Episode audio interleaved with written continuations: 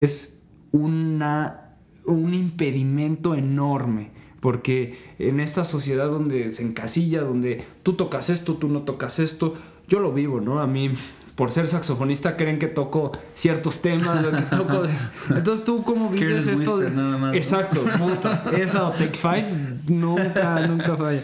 ¿Tú cómo vives la experiencia de ser un músico independiente popero, por así decirlo? Pues mira, es súper es, súper curioso lo que, lo que estás diciendo. Creo que sí es un poco delimitar hasta dónde llega como el, el, proyecto por encasillarlo dentro del pop, pero, pero también es increíble porque creo que esas, esas como etiquetas y esos límites muchas veces me las pongo yo, yo mismo, ¿no? Ok. Como que en este afán de, de hacer pop, como que sientes que, se, que tienes que seguir cierta fórmula. Yo soy una persona que creció muchísimo escuchando pues aquí en México a, Luis Miguel, que fue mi primer concierto. Paréntesis, tenemos una taza de Luis Miguel. nunca había tomado, he tomado en tazas tan raras en toda la, mi vida y nunca de una de Luis Miguel y me falta una de Luis Miguel. Soy gran fan de Luis Miguel.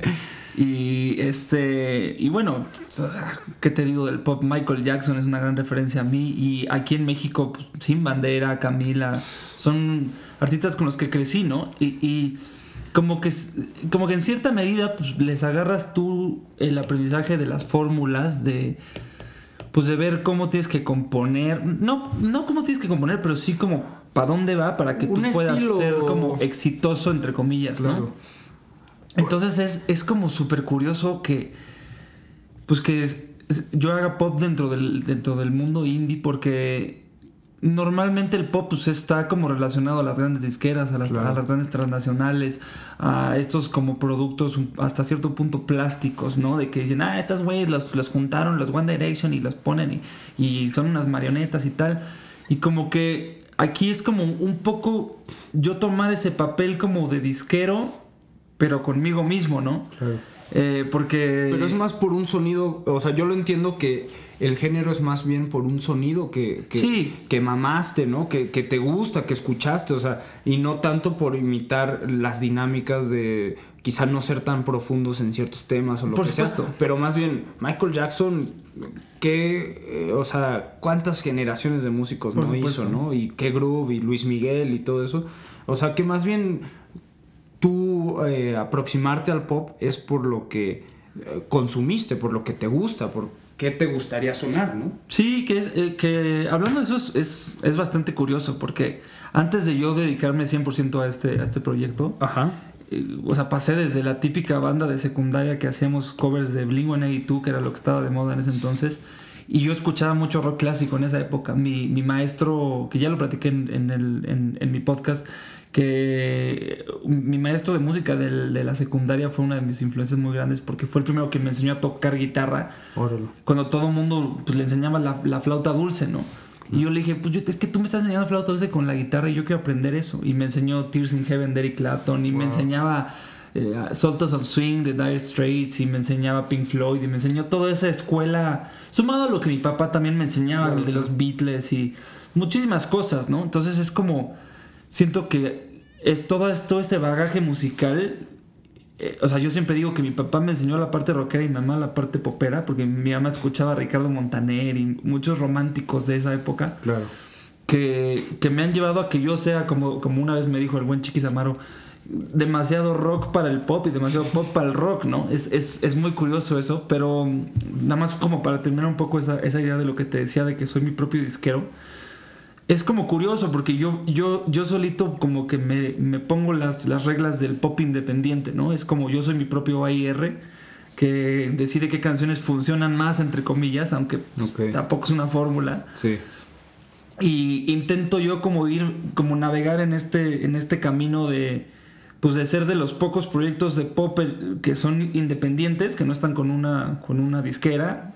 Eh, y a la vez como que es, un, es una maldición y una bendición a la vez, porque Maldición porque como que al, al, hacer pop dentro del indie, pues estás limitado a los espacios donde tocar, porque es como, ah, pop, ¿por, qué no estás en el Auditorio Nacional, no? sí, eso pasa, ¿no? Y, En el extinto Caradura era muy así, Exacto. ah, eres pop, eh, muchas gracias. Sí, no, ¿eh? no, chido. Que justo tuve la suerte de que me aceptaran ahí. Qué bueno.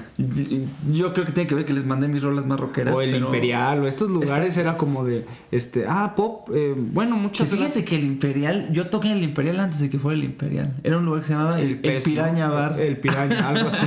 Sí, porque yo conocí a ese dueño, el Piraña. Me acuerdo perfecto. Pero sí, es como, te digo, es como una maldición en, en ese sentido, porque eres independiente y no tienes, digamos, el mecanismo de una transnacional que te impulsa. Claro.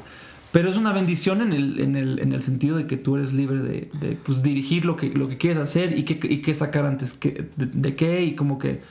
No sé, creo que es algo a veces sí me, sí me frustra, como en el, en el sentido que a veces pues, los recursos para seguir con el proyecto son limitados. Claro. Pero me encanta en el sentido de que me siento muy libre escribiendo y, y compartiéndole a la, a la gente que me, que me, oye lo que realmente les quiero decir y no algo que alguien me dijo que tenía que decirles. ¿no? Yo creo que hoy en día también eh, un poco el ser independiente ya es necesario todos queremos y todos se han salido de grandes bandas han salido de sus disqueras y hacen sus disqueras y todo.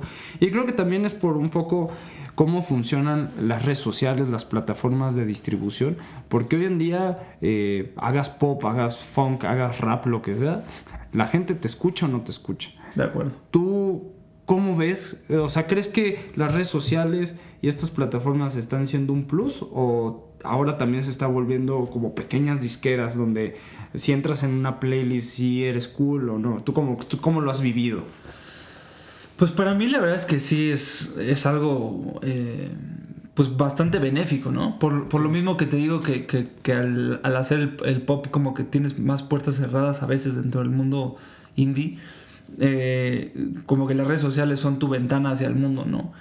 Y, sí siento que me ha ayudado muchísimo. La verdad también he tenido pues, la fortuna de que la agregadora digital donde estoy, que son los de OneRPM, me han pues apoyado bastante y, y, pues he estado en playlists como Novedades Viernes, ahora con la rola que tuve con Marco Mares estuve en una playlist que se llama Más que Amigos, que justo pues, tenía casi un millón de seguidores. O sea, eso creo que son, creo que es como igual una bendición y una maldición a la vez, porque como que ayuda un chingo, pero a la vez que ayuda un chingo, pues hay un, chingo de gente que lo está haciendo también. Entonces es como complicado competir con toda esa gente.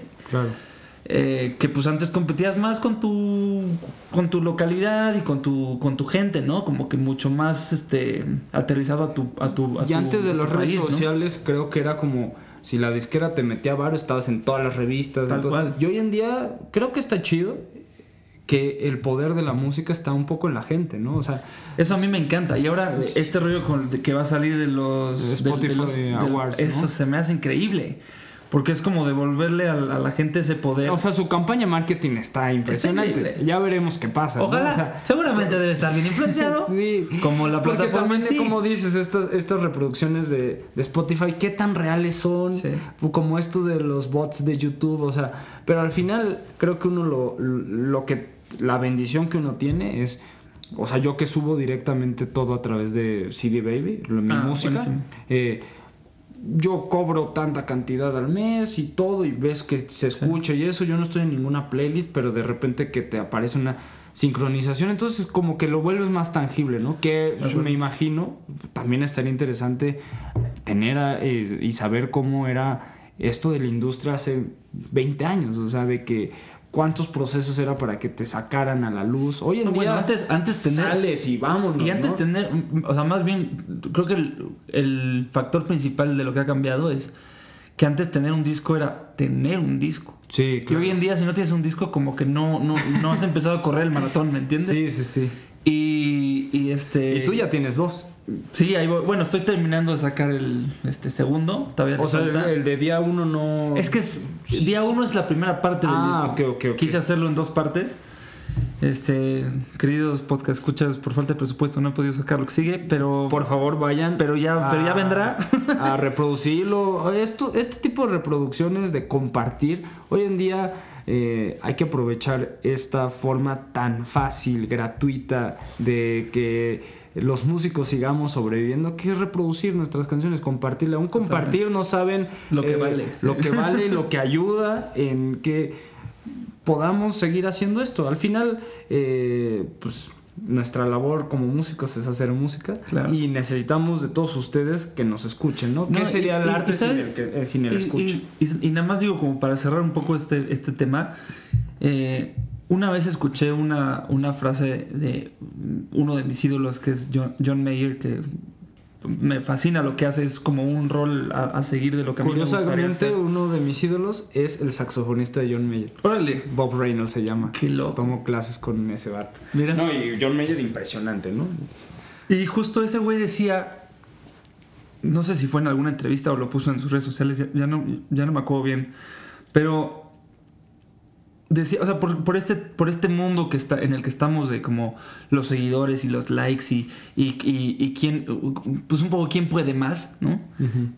Que se ha perdido un poco como realmente la calidad del producto y lo que quiere decir ese, esas, esas canciones. Y él decía que, que tienes que aprender a amar a, a ese público. Sea una persona o sean millones, tú tienes que dar el 100% a, esa gente. Y a mí se me hizo una frase muy, muy, muy, muy sabia, porque yo creo que siempre en esta lucha constante como de querer que te descubra el mundo y querer como que, eh, pues que estés ahí, esté pegando y, y querer tocar en un chingo de lados y como hacer gira y tal, creo que eh, se, se, pierde un poco como la razón principal por la que estás, ¿no? Claro. Entonces, el que el que él diga eso sí es como un golpe de realidad de decir, claro, güey, o sea, tienes que tú ser tú y el artista que eres, sea para una persona, o sea para 300, ¿no? O para 300 millones. Que eso es un poco genuino, ¿no? O sea, ser genuino, original con lo que haces, ¿no? Entonces es como, pues sí. Y encontrarás a alguien que se identifique y claro, chido, ¿no? Y es como, pues, güey, ayuda, ayuda un chingo las redes sociales y tal. Pero como otro amigo mío decía una vez, o sea, hay artistas que están hechos para estadios y artistas que están hechos para bares y todo está bien, ¿me entiendes? ¿Y a Borboya qué le gustaría? O las, lo dos, que, las, dos, la verdad. Creo que. O sea, el, escenario más grande en el que he estado fue Cumbre Tajín del 2018, que le abrí justo antes de Los Ángeles Azules. Había 35 mil personas ahí. Es el, público más grande que yo he estado. ¿Banda completa, tú solo? Sí, con, con, la, con, la, con la banda. Y, y, y justo como que justo como que no lo sentí personal. ¿no? Ok. O sea, dije, wow, o sea, justo antes, o sea, dos minutos antes de que, de que saliera, el güey que nos estaba diciendo como de, ya vas y la chingada. Le dije, oye, ¿cómo cuánta gente hay allá afuera? Me dijo, ahorita como 35 mil. Y me quedé así, madre. Pero hay tanta gente que, que como que se pierde eso. Claro. Y yo siempre digo que a mí me da mucho más nervio y más pena cantarte a ti, ahorita uno a uno, claro que siento que tienes, que tengo toda tu atención a 35 mil personas. Entonces como que, claro que es increíble saber que le estás compartiendo tu música a muchísimas personas, pero también hay algo muy especial en hacerlo súper petit comité, súper íntimo. íntimo. Comparto, comparto contigo eso. Yo siempre he dicho al igual que tú, de que es bien difícil tocar con menos persona que con más. O sea, mi público más difícil ha sido cuando tengo que tocarle a mis papás. Sí, claro, la reunión familiar me caga. Son los, son los peores jueces, ¿no? O sea, sí, no, y como te que vieron nacer y saben qué pedo contigo. Yo tenía una novia eh, que justo era como de, oye, pues, tócame una canción. Es como de, sí, pero es que me da pena. O sea, al rato me vas a acompañar a mi concierto, ahí me vas a ver. O sea, es lo mismo. No, y esta intimidad. También eh, cada, cada tipo de música tiene, yo me imagino lo tuyo, como dices, tanto en estadios como en, en cosas íntimas. Y, y, creo que eso está súper chido, ¿no? Yo creo que también eh, esto que estábamos hablando y, que me encanta que, estés ahora en esto, en mi podcast, es por... ¿Tú cómo ves esta versatilidad que hoy tiene que ser un músico? Justo tú lo decías, tengo que ser mi disquera, mi, mi promotor, mi tal, tal, tal.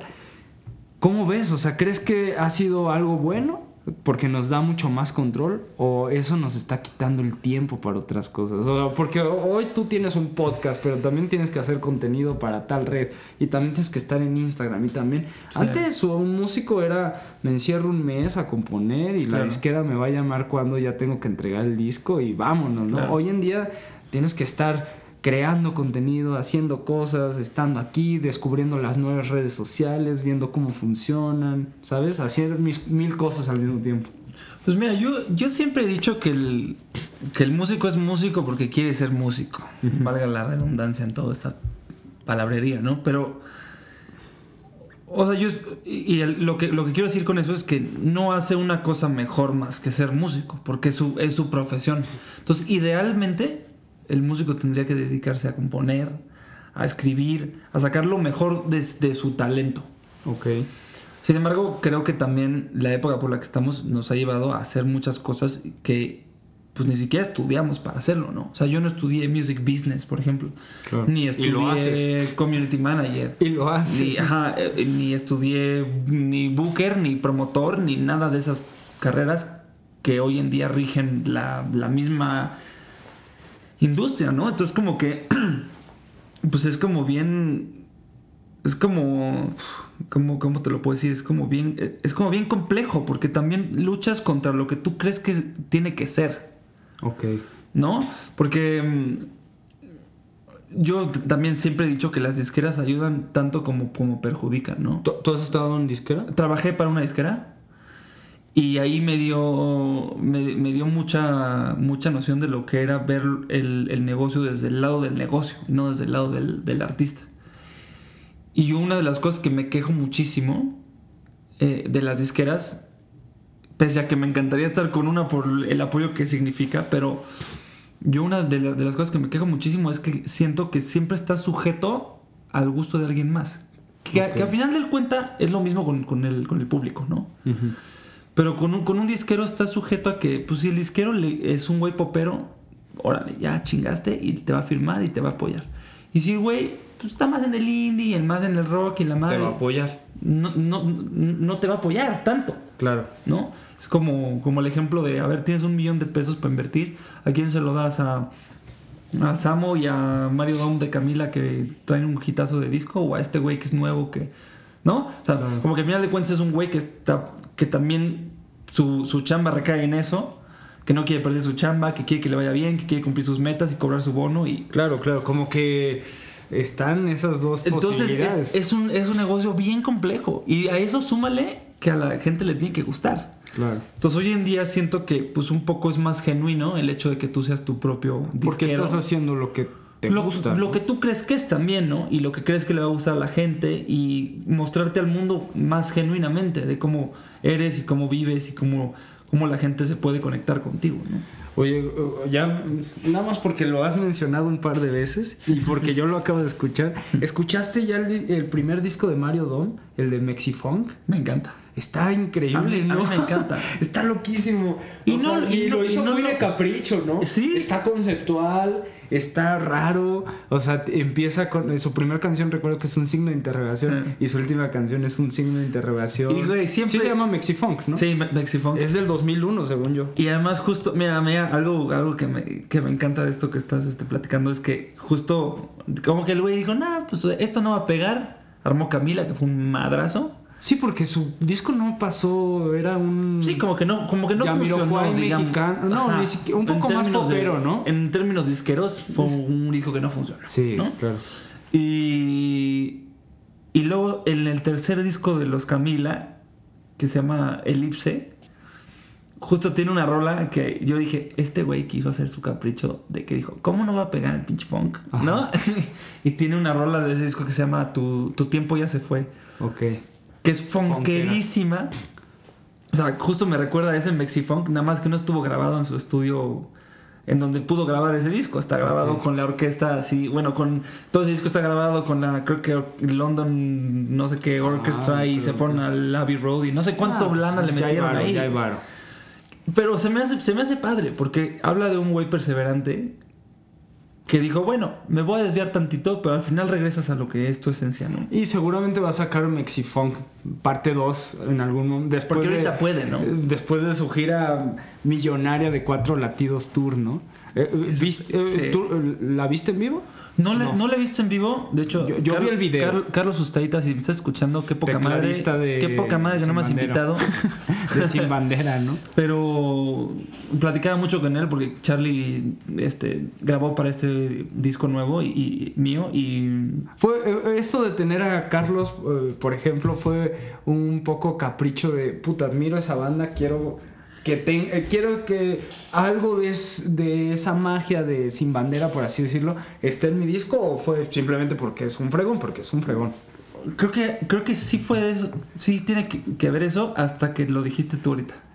como que no lo, no lo había yo pensado. Porque está chido, ¿no? Es como, claro. puta, admiro a esta banda, mi forma como de un poco de, de, de tener eso que tanto escucho y me gusta, es grabando, porque grabaron grandes personalidades. ¿Quiénes grabaron en tu disco? Puedes compartirlo por acá. Feliz de la vida. La verdad es que, digo, nada más para, para retomar lo que decías, no fue realmente pensado. O sea, yo este disco lo, lo coproduje con, con, el, con el Torta, bueno, con Joe de, de Micheli, que así es su nombre artístico. Ajá. Yo le digo el Torta porque así lo conocí. Pero este justo pues, o sea, platicando y como sacando sonidos y tal, y, me dijo, pues, o sea, para que se den una idea, Joe es el director musical de Anato Roja y tiene su banda Madison y ha tocado con un chorro de gente y su estudio han grabado muchísimas personalidades del medio. O sea, popero. Popero, popero, popero. Pero pro. Pero fino, la verdad. Y a mí es más de los mejores guitarristas además que hay en este país. Y pues como que yo, yo creo que... Ay, perdón todo bien. por, La, por la misma convivencia que él tiene con esos músicos, me los recomendó, ¿no? es como si yo, pues, si te recomiendo a ti hacer saxofones con un amigo, ¿no? Es como, claro, claro. Tu círculo cercano, Exacto. ya tienes ahí los números y te y en, Y en el caso de este disco, pues como que la, la banda a la que yo le llamé el, Dream Team, ¿no? Claro. Fue eh, Rodrigo, que es el, el zurdo baterista eh, de, de, Camila. De Camila, justo. Y de Motel, ¿no? De Motel y con Ana Torroja. Y, y que también es ingeniero de audio. Y tiene, según yo, tiene oído absoluto. Y es un tipazo y no mames. Yo me Además somos, chambear con él somos zurdos él y yo. Ah, tú eres zurdo, guitarrista zurdo. también. Pocos guitarristas zurdos en esta. Hendrix. Ah, no, pero en esta ciudad. Hendrix, básicamente. No, en esta ciudad. Pero sí, y estuvo pues Carlos Ustaita que también está con Alto Roja, con Sin Bandera, este, es una bestialidad de tecladista, la verdad. Eh, yo hice la mayoría de las, de las guitarras, sumadas a las, a las que también hizo Joe eh, junto conmigo. José también, bueno, Joe también hizo el, bajo. Y en dos canciones nada más, de ese día uno, una de ellas que se llama Te Quiero, la batería la, la grabó el de los, el de los Wallflowers que es la banda de Jacob Dylan. Se me olvidó el nombre del baterista, que mal estoy. pero si buscan Wildflowers, ahí va a salir. es que fue como remotamente, yo ni siquiera conocía a él, pero así salió. Y la otra batería, eh, batería de otra canción que se llama Mala la hizo Omar Hakim, que es el baterista que tocó justo con Michael Jackson. Eh, hizo el Random Access Memories de That Punk. Tiene un. Creo que tocó hasta con David Bowie. O sea, currículum. No, la verdad es que sí me, sí me siento soñado que hayan como accedido a querer hacerlo. Porque, pues, no sé, quizá ellos lo ven como, ah, pues es chamba. Sí, sí, sí. Pero no se ponen a ver que pues, su currículum es una bestialidad para alguien como yo que apenas empieza en este camino, ¿no? Y, que escuchabas todo eso, ¿no? Y te gustaba todo eso. Qué, qué, fortuna tener ese tipo de músicos que, que te acompañan, ¿no? Oye, y esto, eh, eh, te preguntaba lo de Cuatro Latidos Tour porque la otra vez en un camión, no sé por qué en los camiones es donde más eh, veo conciertos. En estas, en ETN y estas, siempre tienen una variedad de videos musicales, pero de conciertos en vivo muy interesantes. Y ahí ha sido la oportunidad que he visto el concierto de Britney Spears, he visto el de Madonna. Y, y hace poco en uno de estos viajes en camión, eh, vi el de Cuatro Latidos Tour. Y no sé si lo has visto. Qué impresionante está. O sea, la verdad, Camila, siento que no exploró nuevas cosas en vivo, pero sin bandera ya están locos. O sea, ya su banda y lo que están haciendo está impresionante. O sea, neta, ese concierto en vivo, si lo pueden ver, del Cuatro Latidos Tour, pero la parte sin bandera, en serio, o sea, obviamente sin bandera, ah, claro, pop y mientes también y los hits, pero, sus, rolas en vivo, los dos son o músicas de Lionel García y Noel Shahiris está cabrón. Y ahora la banda que trae en vivo Noel Shahiris es los hijos este prodigio de Berkeley. bueno, ya Jesús Molina. ese pianista, ¿qué onda? Y Leonel ahora agarró a todos los que están en Simonder, que es Sustaita, Browet. Este. No, y Leonel a mí, digo, Empezando por el, tema del, del, cantautor, Leonel es de mis favoritos. Se me hace increíble. Tiene un disco que si no lo han escuchado, porque para la gente que no sepa, Leonel ha compuesto temas para muchísima gente. Y tiene un disco que se llama Todas Mías. Todas Mías. Que son todas puras canciones de él para, para otra gente. Y es, está bien padre porque además dice todas mías, porque cada quien, cada canción está cantada con una, con una chava, ¿no? Ah, Entonces es como este, este, juego como de palabras de todas mías, como diciendo todas de estas mujeres son mías, pero son todas las canciones de él y está no, Sus, sus discos. Eh, Me dediqué a perderte de Alejandro Fernández es de él, por ejemplo. Oh, qué rolón. Qué rolón, ¿no? Me voy a escuchar ese disco, no, eh, lo que escribe Leonel García y eh, impresionante, ¿no? en algún momento se llamó León, Polar, ¿no? Sí. También.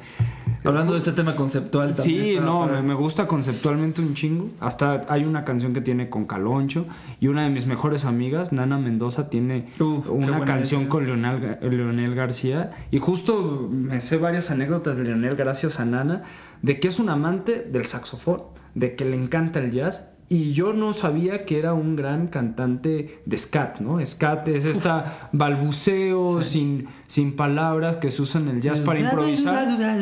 Una vez Nana me dijo, güey, mira, escucha el, disco del guitarrista de Sin Bandera, tal, tal, ahí echa un scat y es como, órale, está, está, muy perro. Oye, y hablando de otras cosas, ¿cómo vamos de tiempo? ¿Bien? No, todo muy bien. ¿Todo bien? Todo muy bien. Si ya se aburrieron, pues lo, descárganlo yo, lo escuchan en otro lado. yo no me he aburrido. No, pero nuestros escuchas no tienen cosas que hacer en su vida.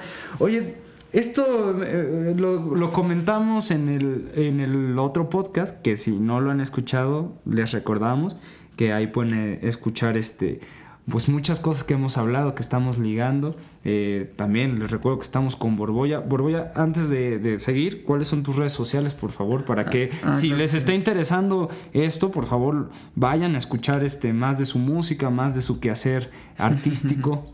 Muchas gracias. Pues este, pues sí, en Instagram, particularmente estoy en Instagram, es donde más me la paso, y es arroba Borboya Music. Borboya es con B grande las dos y doble L al final. Music. Eh, ahora abrí un TikTok que me tiene fascinado. Justo por eso lo decía, porque quiero que hablemos de TikTok. Eh, también a mí vayan a seguirme a TikTok porque yo, o sea, es mi red social ahorita la más débil y eh, la estoy descifrando, la estoy entendiendo, llevo dos semanas en ella. al principio era súper aburrido. Hoy no puedo pasar un día sin ver ahí una hora. Creo que me he hecho TikTok ¿Quién es? ¿Quién es? ¿Cómo, lo vives tú y yo que tenemos la misma edad, nacidos en el 91? Eh, la evolución, ahora yo siento que TikTok es una gran red social donde la música es el protagonista. La música es, pero que no hay creación de contenido. O sea, creo que el, el rollo es coreografías, mucho baile, muchas cosas que no vas a subir ni a Twitter, ni a Facebook, ni a Instagram, porque es ridículo, es lip syncs. Tú como, desde la perspectiva creativa, musical, ¿cómo, cómo ves el TikTok? Qué gran pregunta. La verdad es que no tengo una buena respuesta porque yo también la sigo descifrando. y el único video que más o menos le ha ido bien en TikTok desde mi cuenta es uno que hice que no tenía nada que ver con la música, que era retar a la gente que pudiera hacer el taquito de tres taquitos con la lengua de una primera vez así. Así. para la gente que no está viendo. Hizo un taquito. Se lo puede imaginar. Vayan a mi TikTok y lo ven. Pero este. ¿Cómo estás? Igual Borboya Igual Borboya Music. B. Eh, B O R B O W L A. Exacto. Music. Music. Fácil. Este. Y así en todas las redes sociales. Sí, sé que tengo un apellido complicado. Mucha gente luego me escribe Borgoya y muchas cosas. Borgoya, pero los que escuchen esto lo van a hacer bien. Lo van a hacer bien. Pero, no sé, es que.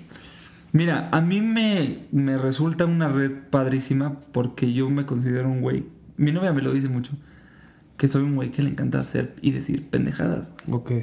Entonces, no me he atrevido a ser realmente ese güey que hace pendejadas en TikTok, aunque debería de, porque siento que es lo que está de moda. Ajá. Siento que como que siempre estoy como con ese rollo de, no, pero es que soy músico y soy artista y pues como no voy a hacer Claro, eso en claro. TikTok. Pero poco a poco le voy a perder el miedo y, y- y es, o sea, no sé, a mí se me hace una red social para echar relajo. Que además creo que a, a través de echar relajo que la gente que la gente usa las redes sociales por eso. A mí me, me parece que las redes sociales en general son un método de distraerse de la, de la rutina, de la vida cotidiana y, y- y así deberían de verse. Entonces como que TikTok es el pretexto perfecto para distraerte y ver cosas que te hagan cagarte la risa si tuviste un mal día o lo que sea, ¿no? Pero Y- también hoy en día son los medios de difusión, Claro. los medios de comunicación. sea, Justo, entonces justamente yo lo que estoy intentando hacer en TikTok es como un poco combinar el, pues digamos, captar la atención a través de una cosa que no necesariamente es la música, pero que el- la meta final sea como que La se den música. cuenta que soy músico, ¿no? Claro. Es- pero es un reto, porque además, es un reto. porque además el, el promedio de edad en TikTok, pues yo creo que es de 15 años, 16 sí, años. sí, sí. Y pues un rucazo ahí de 28, pues quién sabe qué tanto No, lo pelen, ¿no? Y está muy complicado y es muy interesante ver, te digo, yo veo coreografías y veo estos grandes TikTokers como eh, Charlie D'Amelio, que todo es hacer coreografías sencillas, pero que tienen miles de millones de reproducciones, que tienen millones de reproducciones. Y eh, al final es una red social que uno como creador de contenido, porque creamos contenido, pues también tenemos que entenderla para entender su dinámica.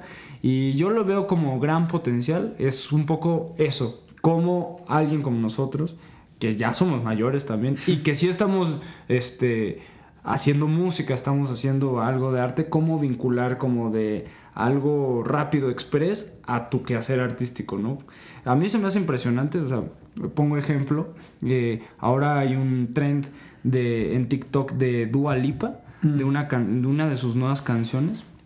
Todo el mundo le hace coreografía y todo. Me encanta, son 15 segundos.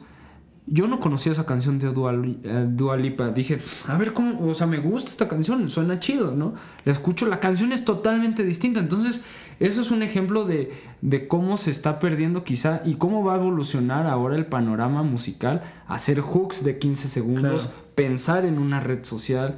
Se me hace como el hijo híbrido entre Vine y un poco Instagram, Sí. porque Instagram ya se volvió un poco más serio. Y es que, ¿sabes formal. Justo- justo por eso también. creo- Facebook para, Facebook para mamás, Exacto. para memes. Para las Lady Multitask, no. Este, no, yo, yo, yo además siento que, que TikTok ahorita tiene la gran ventaja para la gente que no tiene TikTok y que necesita un canal de exposición. Creo que TikTok ahorita la gran ventaja que tiene es justo eso, que no está como viciada de las demás. Que ahorita, si tú ves Facebook, Instagram, así, pues ya están llenas de publicidad, de Claro, YouTube claro. también, como que. Y TikTok, hasta eso está un poco más virgen en eso, ¿no? Sí, como el cotorreo y salen muchas cosas y todo el tiempo y tal. Entonces siento Y- que es más fácil que te des a notar por eso, porque no, no, no, ha, no ha caído todavía en un juego de si no me pagas dinero para que te abra la llave de los usuarios. Claro. ¿No? No, yo creo que eh, sí, es eso, es muy virgen. Solo siento que ahorita lo que se está lo que está perdiendo es que no hay creadores de contenido para como hubo, hubo en Vine, o sea, en Vine había creadores de contenido. Pues Juan Vine. Pazurita salió de Juan ahí, ¿no? Pazurita, Richo Farrell, o sea, varios, Daniel Sosa, Sí. WhatsApp, o sea, Que, que Daniel Sosa es vecino, por cierto. ah, pues a que le caiga el cotorreo. sí. Próximamente en el no, podcast de la verdad me, diferentes. la verdad no, no me llevo con él, así que no lo vayan a esperar en el podcast. Pero está cagado ¿Quién que el otro día en el ¿Quién elevador sabe? lo vi, fue como de. Y, y como que le saqué el small. Igual, el güey a lo mejor pensó que le estaba faneando. Pero le dije, ah, como. No sabía que, que, que estabas aquí, o que vivías aquí. Y me dijo, sí, ¿cómo ves? y se me hizo muy cagado. ¿Cómo ves? ¿Qué pedo? sí, ¿Cómo ves? Pero yo como que me sentí muy. Pues muy cercano a él, a lo mejor porque lo veo todo el tiempo en las redes sociales y el güey haber dicho, este güey qué chingados me viene a hablar así, ¿no? No sé. Pues estos creadores de contenido de Vine, yo siento que sí, porque Vine te, pro- te, te- es- eh, podías hacer contenido. Sí. Yo nunca hice, pero ahí abrí mi Vine, desapareció, eran muy cortos, quién sabe por qué. Quizá Instagram absorbió de cierta forma eso de que destruyó a Snapchat y a Vine. Y ahora TikTok siento que como hay tanto lip sync y eso, en realidad es eso, de va, van a faltan estos creadores de contenidos que les va a dar pues, la diferencia que TikTok tenga la fuerza que, que seguramente va a tener en algún momento, ¿no? Oye, y ya como último punto para que la gente sepa más de ti, de tu música, de lo que haces. Eh, te ha tocado una bella experiencia y eres un afortunado, por así decirlo, de que muchos queremos, muchos quieren, muchos músicos aspiran que su música vaya acompañada o que las imágenes sean acompañadas de la música que uno crea. A ti te ha tocado tener música en películas, música en series. ¿Qué se siente primero? ¿Qué se siente ver que una canción tiene otro contexto con las imágenes, con la historia, con lo que está sucediendo en pantalla? ¿Y, cómo ha sido esa experiencia para ti de vivir ahora que tu música, tú como músico, cantautor, que tenga una referencia visual y referencia de historia otra, tus canciones? Uf. Uf. Pues la verdad es que sí, como, como tú lo dices, creo que sí es un sueño eh, cumplido, pues, o sea, sí le puedo poner como palomita. Es algo que tenía muchas ganas de que sucediera. La, la, primera vez que pasó fue en esta serie de Club de Cuervos, en su primera temporada. Recuerdo que el, todo, todo surgió porque el productor, que era el productor de una productora, valga la redundancia, era amigo de mi papá y un día me, me contactó porque iba a hacer una película que se llamaba Querida Amanda. Para la gente que no conoce mucho mi, mi, mi música, en mi primer disco hay una canción que se llama Amanda y esta es la razón. Esa canción iba a ser el tema principal de la película. Después como que la película frenó su presupuesto y ya no salió y tal. Y la canción a mí pues me encantó tanto y fue como mi primer reto de escribir para una cosa que no era relacionada totalmente con mi proyecto, sino como para un guion. Con una historia. Con una historia y tal. Y, como, y, la, y la música tal cual, hecha un poco más cinematográficamente hablando. Y, y este. Y. Pues como que no, no, se quedó, pero decidí quedármela yo para mi proyecto. Y es una de las canciones que también a la gente le ha, la ha recibido muy bien. Pero después y yo creo que fue como dos años después, ese mismo productor, que se llama Leonardo Simbrón, me, me habló para decirme, oye, este, hay este proyecto de los, de los Alarraqui, que los Alarraqui son los que hicieron eh, nosotros los, los Nobles, que fue una película súper taquillera. Ahí, eh, ahí está. Este la más taquillera de México, según esto, ¿no? Donde sale el personaje. no, este no, sé, si ahora, pero en, su, en su momento. Por ahí debe estar en el top, donde sale Javi Noble y todo este concepto. Que catapultó a Luis Gerardo Mensa Exacto. Y, y, y, justo, pues este cuate me dijo, oye, pues es que hay esta serie que es la primera serie original de Netflix hablada eh, pues al, español y hay chance de meter, quieren que sea pura música original. Creo que la única canción que no es eh, nueva, digamos, este, era una de Juan Gabriel o una cosa así. Y pues, ¿qué onda? Mándame rolas a ver si una queda. Y yo, pues, órale, feliz de la vida. Y curiosamente yo, yo le mandé canciones había una, yo eh, entre esas canciones le, le, envié una que se llama Acércate, que fue la primera que yo compuse para mi proyecto, y le mandé otra que se llama Aquí nos acaba la, la vida, que es más balada. Y le había gustado esa justo, la de Aquí nos acaba la vida. Y me dijo, ya va a quedar, te vamos a mandar el contrato y tal. Y yo, ah, pues muy bien. Después como que ya, como que se, se congeló un poco eso y como que no... Yo pensé que ya había como válido que eso, ¿no? Y después me habla y me dice, oye, no, que pues al final quieren esta rola y tal. Otra. Otra, la de Acércate. Y dije, bueno, pues la que ustedes quieran, ¿no? Y fue algo padrísimo porque Acércate, si no han escuchado esa canción, los, los invito a que la escuchen. Lo más este, familiar de la canción es el pianito de la, de la intro, ¿no? Que es como muy, como muy blusero y muy así, ¿no? Entonces, es, ese cachito es el que está en esa serie y la gente que conoce esa canción reconoció que estaba en esa serie. Y recuerdo muchísimo que yo, yo no sabía ni cuándo salía esa serie. Y estando en una comida familiar, me llega un mensaje de un amigo mío, güey, felicidades porque acabo de oír tu rola en la serie. Y yo, ¿cómo, güey? ¿En dónde? No, pues en el capítulo 12, ah, órale, tal. Y sí es, sí es padrísimo, porque además pues luego ves el crédito y ves tu nombre y tal, y es como... Es, un, es, una, es una experiencia diferente, ¿no? Y que tu música esté en algo muy distinto. Porque además no... O tú buscabas, ¿no? Porque además ni siquiera yo la compuse pensando en eso, ¿no? Claro, claro. Es como que encontrar mi música afín a otro proyecto, lo cual se me hace padrísimo. Y que el discurso musical es bien eh, interesante en las series, en las películas, y que sí es otro hilo, ¿no? Hay, hay un youtuber que me encanta que se llama Jaime Altozano, no sé si lo has... No, lo conozco. Eh, analizas eh, películas y eso, y a veces uno no se pone a pensar así de, oye, claro, esta tonalidad eh, se usa en esta película y tal, cuando es la música hecha un poco a molde. Pero lo difícil, el reto es hacer el soundtrack a partir de canciones que quizá no hicieron, no estuvieron hechas para esa película, o para esta serie, ¿no? Te tocó en el Club de Cuerno, eh, Cuervos, eh, la primera temporada, eh, la balada de Hugo Sánchez. Sí, que es justo el, el spin-off de uno de los personajes que se llama Hugo Sánchez, que yo creo que es el que se lleva la serie, la neta. Sí, él y, Luis Gerardo, ¿no? Y Luis Gerardo. que son grandes, los dos. grandes. Eh, yo recuerdo de ese actor que estaba en eh, Alebrijes y Rebujos. Sí, no y, Nunca me imaginé que fuera, sí, que fuera a evolucionar tanto.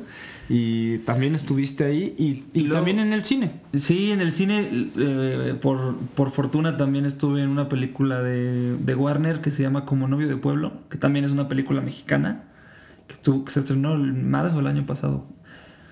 Y de ahí el, el, último crédito que he tenido en este mundo, que puta, ojalá no sea el, el último porque yo estoy fascinado con esto, fue en una serie que produjeron los mismos de Saturday Night Live este programa muy famoso gringo, pero es una serie hecha por esos productores, pero en español, con actores chilenos, o sea, es como, como más como el rollo latinoamericano, y es una comedia muy rara, y se llama Los, los Spookies. Los Spookies. Que es una banda de, de cuates que los contratan para espantar a la gente. Está muy, muy, muy loco. Y justo hay una rola mía ahí que se llama Sé que eres tú y ese, ese, ese creo que es como, si lo, si lo podemos ver así, es como el highlight mayor de mi, de mi carrera en la sincronización, porque pues ya es una serie como... Internacional. Internacional, justo... O sea, bueno, que lo de Netflix está en treinta y tantos, cuarenta. Sí, pero justo esa serie, la de los Spookies de HBO, no sé si le hicieron más promoción o yo no sé, pero yo me, yo me empecé a dar cuenta que Sé que eres tú, esa canción había salido hace, hacía dos años de que, de que se lanzó, antes de que estuviera en la, en, la serie, y a partir de que estuvo en la serie como que despegó de otra manera. ahorita esa, esa rola la oyen un chingo en Los Ángeles, en Nueva York, en, en países gringos, ¿no? Digo, en, perdón, perdón, países gringos. En, qué pendejo. En ciudades gringas. En ciudades gringas que yo pues, diría como que, pues qué loco, porque sé que hay mucho latino, pero pues, a final de cuentas no dejó de ser un güey que habla en español en un país que, no, que, habla inglés, ¿no? Y es, es, bien cagado. O sea, si tú. Esa es una de las bendiciones de las redes sociales que con el Spotify tienes este, esta cosa del Spotify for Artists. Y, si, y, y, le pico en la, en la, rola y es como San Francisco, Boston, Connecticut, este, Nueva York. Y digo, ¿Cómo? O sea, ¿cómo? Y ahorita justo con, con el con, con, mi manager es como de, güey, vamos a hacer gira ahí, güey. sí, hay 10 escuchas, güey. Vamos. Sí, Aunque sea un pinche barecito, güey. Sí, van, sí, Pero vamos. No, pues, padrísimo, padrísimo. Qué chido, qué chido que estés viviendo esta experiencia, que ojalá se salgan más series, más películas, más momentos, eh, más música. Y pues bueno, eh, damos concluido esto con ganas de que se repita. que nos diga la gente que, que, haya escuchado los dos los dos episodios, los dos capítulos, los dos momentos, que nos diga qué les gustó, qué no les gustó eh, y que si les gustaría que se repitiera. Somos relativamente, estamos en la misma delegación. ¿Y sabes cuánta gente conozco en esta delegación? Podemos vernos, podemos vernos bastante. Sí, esto es Magdalena, ¿no? No, esto ya es Álvaro Obregón. Ah, qué, qué rara es Magdalena pero estamos, Contreras. Pero estamos muy... Estamos muy cerca. A 15, 20 minutos. Pero qué raro porque Magdalena se compone bien raro. Es que, ¿sabes que Creo que... Sí. Es mucho bosque no, voy a revelar mi ubicación, pero, pero si, por la calle que llegaste, si te vas al fondo, ahí bajas como a las famosas curvas. Ok. Que llegan hacia San Jerónimo. Ok, yo estaba seguro que esto era Magdalena Contreras. Pues es que estamos, muy, muy, muy cerca, aunque ya, la, ya, ya no es la misma delegación. Pero bueno. maleno de corazón. Pero yo bueno. También, eh, fíjate que yo viví ahí desde los como 5 a los 13 años. Por algo estudiamos en Ándale. Cuando estaba en la zona cool de con la casa de Luis Barragán, ¿no? Exacto. Pues bueno, muchas gracias por escuchar. Esto fue nuestra hora del café. Eh, ya saben que nos encanta que compartan este tipo de material para que más gente eh, pues también tenga esta perspectiva de lo que hablamos hoy, de la música independiente, en especial del pop, de lo que son las redes sociales en la actualidad, si es una ventaja, una desventaja para los músicos y pues sobre todo que platicamos con Borbolla, que es un músico que si no lo conocen, si no lo siguen, es momento para que también conozcan su trabajo y que seguramente se nos va a hacer tocar juntos alguna vez, ¿no? Por favor. Por favor. Lo hemos, lo hemos, planeado. Eh, y, me, has invitado, eso, eso es, real, me ha invitado y yo por cuestión de tiempo no se ha podido, pero este año... chinga el chavo. Pues hay que comer, sale bien cara la carne vegana. Pero este año lo logramos. Por favor, invítame todas las veces que, tú consideres y yo haré lo posible para estar. Muchas, gracias. por escuchar nuestra hora del café. Eh, y pues bueno, nos vemos. Muchas gracias también por escuchar mundos diferentes. Mundos diferentes.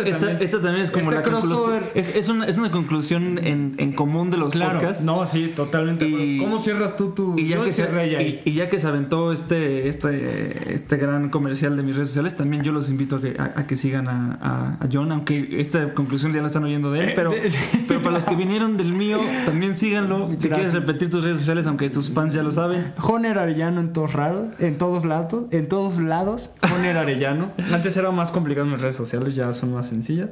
Pero sí, seguramente muchos de tus seguidores están aquí y ojalá muchos de la gente que, que sigue, muchas personas que siguen Estrada del Café estén escuchando también eh, los podcasts y eh, estén al pendiente porque aunque esto fue un capítulo especial, eh, van a seguir los episodios de cada podcast en algún momento va a volver a haber otro crossover, así como el multiverso eh, que existe, así como el, universo cinematográfico de Marvel, de que es bien importante que escuches, que veas las otras películas. hay un cameo por ahí. Exacto, exacto, así como de que es bien importante que veas todo, eh, todo porque cuando son los Avengers todo tiene todo sentido. tiene sentido. Entonces muchas gracias y nos escuchamos en la próxima hora del café. Igualmente para los de diferentes, nos, nos volveremos a escuchar el próximo miércoles. Y John, yo sé que este es más tu espacio que el mío. Me estoy atreviendo a cerrar como cierro con el mío. No, adelante, por favor. Normalmente yo cierro con una canción. Ah, ok, ok, ok. Eh, y normalmente cuando hay un invitado, dejo que el invitado decida qué canción. Así que, paz. Eh, canción, ¿pones una canción? ¿Y no te lo baja Spotify? A veces, a veces, a veces más bien tocamos esa rola. Hoy no se ah, pudo No se pudo, no se pudo. Pero pondré un cachito. Pues eh, no tengo idea qué, qué eh, canción mía, canción. Pues una canción tuya, claro. Ah, bien, me, gustaría que escucharan. Eh, ¿Qué podrá ser? esta canción que voy a estrenar el 14 de febrero que se llama Semilla. Venga, así nos despedimos. Gracias a los podcast escuchas de Nuestra Hora del Café. Gracias a los podcast escuchas de Mundos Diferentes. Qué chingón estuvo esto. Nos vemos después.